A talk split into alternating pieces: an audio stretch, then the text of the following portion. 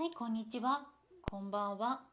遠藤三鷹の得かもしれないラジオ。この番組では知らなくても日常生活では困らないけれど、知っていたら得かもしれないことを話している番組が通常回なんですけれども、今日もですね、ちょっとお休みの間に何やってたかっていう話をちょっとさせていただきます。で、これ収録しているのが9月の4日になります。はい。で、えーとですね、私8月のですね、16日にですね、あの、シティキャストをやってまいりまして、で、ちょっとそちらの方のね、お話をさせていただきます。あの、シティキャストとしてですね、あの、イベント会場のちょっと案内をしておりまして、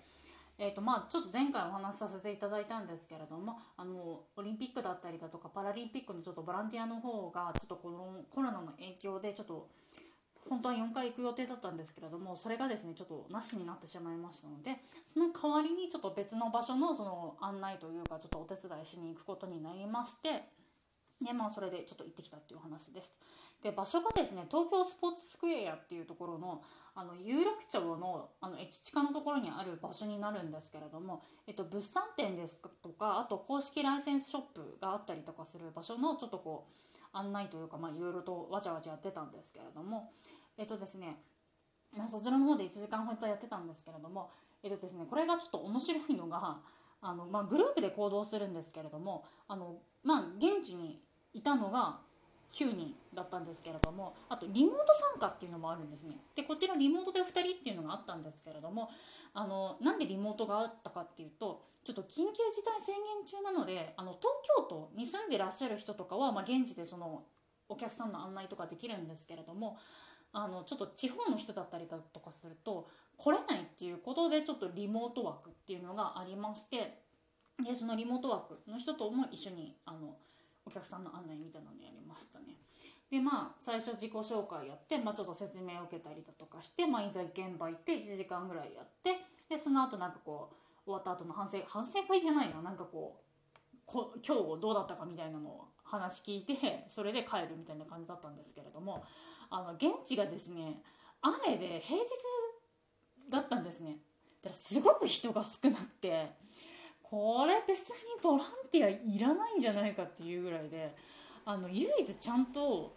案内としてできたこととしてあのミライトワとソメンイティのあの像があったんですけどそれの前でお客さんがちょっとこうね写真撮りたいってなったら「あじゃあ写真撮りますからスマホをくださいか、えー、とカメラ貸してください」って言ってそれをもらって「はいじゃあ笑ってください笑ってください」みたいな感じでそれでこう写真撮るっていうのだぐらいでしたかね。そうあとはなんかまあ注意事項として今ちょっとコロナの影響なんでちょっとこう、ね、ど像に抱きつく人とかはまずいないんですけれどもあまりちょっとこう触らないでくださいねみたいな感じで言ったりとかしてみたいな感じでしたかねまあそんな感じで1時間やってまああとそうですね最後終わってで結局帰るってなった時に最後もらったのがなんかピンバッジとあとハイレモンとあと交通費として1,000円分のクオ・カードをいただきましたね。あとご自由にもらってっていいっていうかその取ってってよかったのがあの折り紙ですね。あの鶴を折ると羽の部分にその五輪のロゴが入るようなものとあと塩分のタブレット塩タブレットかな？とあと水に溶かしてなんか飲むパウダーみたいなのがあってなんか何なんだろう？あれは分かんないけどアクエリアスだとかポカリスエット的なやつのあったんですけれどもでも多分ねアクエリアスとかねポカリじゃないんですけどなんかまあそういう感じのがあって、まあ、それとあとなんかオリンピックのロゴのマークが入ったノートは持って帰りたければ持って帰っていいですよみたいな感じで、まあ、持って帰ったりとかしてましたね。あとなんだろうななんかそのやってる最中とかにあやるやってる最中じゃないやる前とかにあのこう多言語喋れる人はあのこうバッジだったり腕章とかをつけなきゃいけなかったんですけどあの私の英語のレベルがこれは腕章だったりだとかその缶バッジをつけていいレベルなのかどうかっていうのがすごく悩んでで結局どうしたかっていうとあの缶バッジをつけたんですけどなるべく人に見えないような位置につけていったっていうのはありましたね。はいえーとですね、これ9月4日に撮ってるんですけれども、えー、と明日9月5日ももう一回ですねちょっと